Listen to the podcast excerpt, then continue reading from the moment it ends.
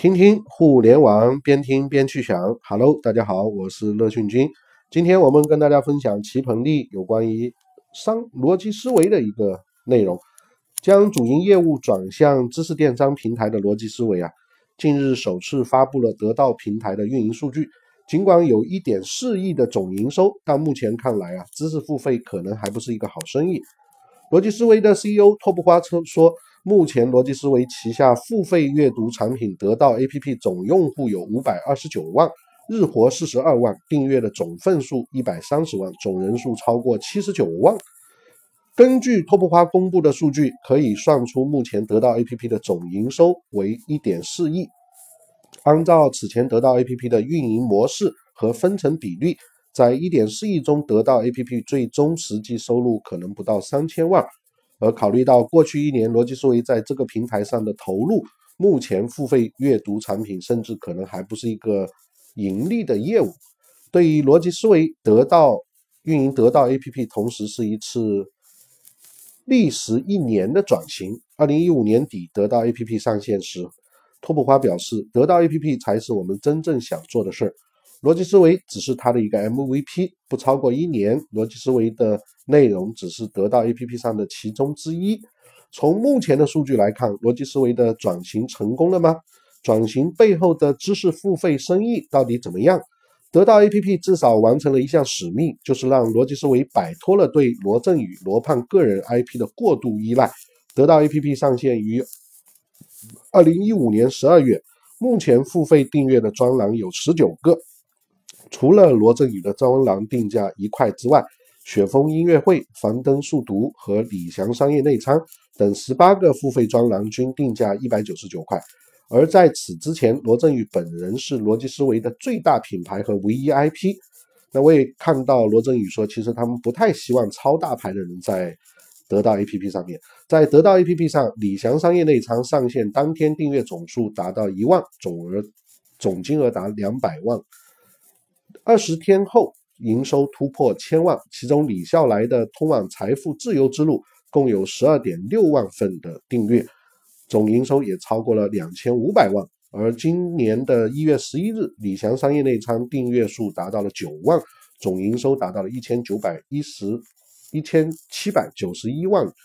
取得这个成功的背后，网络知识付费产品爆发的历史也只有不到两年。二零一五年五月，芬达 APP 上线，凭借王思聪、汪峰等明星行家的涌入，芬达在四十二天里面就拥有了一千万的授权用户，交易额超过了一千八百万。芬达引爆了知识付费的风潮，仅仅一年多的时间，已经形成了几个大型的平台。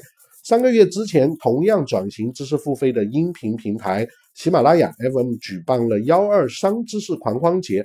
吸引了马东、吴晓波等八百五十位知识网红和好好说话等两千多个精品课程参与，首日成交额达到了五千零八十八万。这也使得喜马拉雅 FM 成为目前国内最大的知识付费平台。之后不久呢，喜马拉雅联合创始人于建军对外宣称，喜马拉雅的新定位是内容创业平台。和逻辑思维自带头部内容光环不一样的是。当时人们并未将喜马拉雅 FM 与内容创业有过多的联过多的联系。于建军急于找到一款爆款打出知名度。二零一六年初夏的那个雨天，于建军正要从上海赶往西安出差，结果意外接到了马东的电话。于建军和搭档当天就赶来了北京。大雨当中，两人打车到了朝阳公园东六门，湿着身，多走了多走了一个门，才到了。米墨办公室，马东要和于建军谈一款名为“好好说话”的产品。这个产品来自于马薇薇、黄执中等几个奇葩说辩手将辩论做成规模化在线课程的一个构想。那于建军当天与马东达成协议，同时呢，于建军还告诉马东，付费产品超过两百块会影响用户体验。最终，好好说话定价一百九十八块。二零一六年的六月六号，好好说话在喜马拉雅上首线上线首日收入五百万。同时，喜马拉雅宣布上线精品付费专区，吴晓波、葛剑雄、袁腾飞等大咖相继入驻。此后，红豆 Live、知乎 Live 相继出现，知识付费啊蔚然成风。和芬达关注明星隐私相比，得到 APP 和喜马拉雅 FM 对内容本身关注度要更高一些。在具体策略上面，得到 APP 和喜马拉雅也有不同。托普花曾经谈到，做内容产品，尤其是向用户收钱的内容创业，头部内容是唯一价值的。同样时间下，最头部的内容就是最有价值的。这些头部内容一般和商业有关，找人的标准之一就是能够能够罗振宇佩服。来付来开付费专栏，在找到这些大咖之后，得到团队首先要说服这些人来制作内容，其次得到会为这些人配备两个专职的运营人员。托布花谈到，从内容方向确定、定义完产品到测算知识量、确定交交付的格式，自己和罗振宇都会亲自参与。这种追求精品的理念，使得成立最早的得到 APP 至今付费内容没有超过二十个。我也听过罗胖说，从一个知识付费的产品策划到上线，大概要经过两三百道的这个检测工序啊，它号称是像飞机的仪表盘检测一样。在少数爆品之外，于建军选择以规模取胜。喜马拉雅充分发挥了其平台上积累的数百万主播资源，通过引导细分领域的专业人士和草根创业者试水知识付费。喜马拉雅的付费版图已经涵盖了商业、音乐、亲子、外语以及有声书等等板块，平台付费产品超过两千个。这种尝试取得了不错的效果。一二三知识节当天，声音教练徐杰的课程《如何练就好声音》卖出了一百九十万元。那在这个成交的背后，我们还要看看知识付费之后，和一般的互联网产品不同，知识付费能够立刻带来回报。但对于平台运营者，这是一个好生意吗？虽然未来还有很长的路要走。首先，啊，显然未来还有很长的路要走。首先，知识付费的营收者与作者分成，得到 APP 和平台创作者的分成比例是五五分，也就是说，在一点四亿的营收当中，得到 APP 收入是七千万。而且呢，为了吸引大咖入驻，罗振宇此前开出为内容创作者预先支付两百万保底收入的优惠条件。那此外，过去一年，逻辑思维对于部分专栏做了大手笔的线上线下推广，因此得到 APP 很可能没有给逻辑思维带来太多的实际收入，也就是流量的入口成本还是太高。相比之下，逻辑思维图书销售生意体量与得到 APP 相当。二零一五年，逻辑思维图书销售额达到一个亿，出版社给书商批发价一般为六折。由于是线上运营和原价销售，利润率啊。在两三成左右，最终收入在两千万到三千万。那尽管目前收益有限，但托布花和于建军对知识付费都抱有很大的期望。于建军谈到，随着时间的推移，大家的内容需求会从有过渡到更好，很多人愿意为好内容来买单，但也有人持不同的意见。蜻蜓 FM 副总裁郭佳就表示，由于有更合适和效率更高的获取知识的方式，用户一般不会订太多的付费课程。另外一个方面呢，在于付费节目的质量确实也没有足够好。郭嘉的理由是，很多付费课程后续打开率极低。呃，确实啊，我也订了这个好好说话，但是我后面基本上都没听，因为听完感觉也没什么收获。得到 APP 上最好的课程打开率每期也就百分之三十。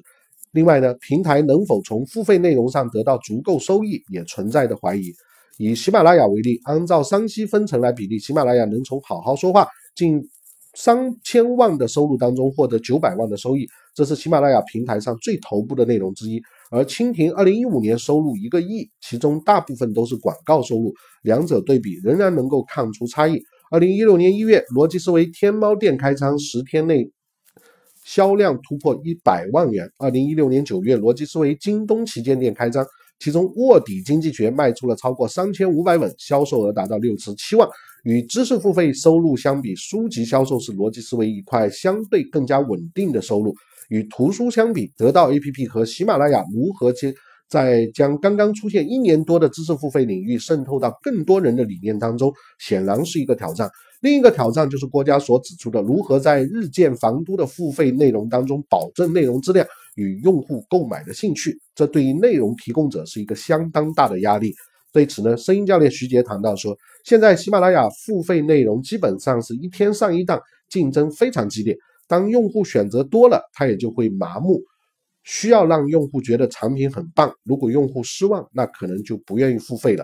长此以往，也会影响知识付费的整个的这个口碑和评价。好，那今天我们就来跟大家分享知识付费、知识变现这样一个领域。如果大家对于真正的想从知识变现，聂老师倒是真的有一套草根的方法。如果您感兴趣，可以关注我的乐讯同盟会。那我们的愿景是希望让人人成为自明星，使命是真正的让学习投资可以变现，让我们的职业兴趣能够发展成事业。那我们运用的方法论是运用说和写，结合互联网去做自明星，创造影响力。那乐讯同盟会呢，在二零一七年，我也会开始招募一些小伙伴来一起做一些知识变现的产品。如果你对这方面感兴趣呢，可以了解我们的网站三 w 点幺二幺四零九四点 com，也可以加我本人的微信一二一四零九四。那么在这方面，我们会有专门的微课开发的训练的课程。真正的能够让我们的普通的草根也能够从绿色的草根草草根变成红色的网红。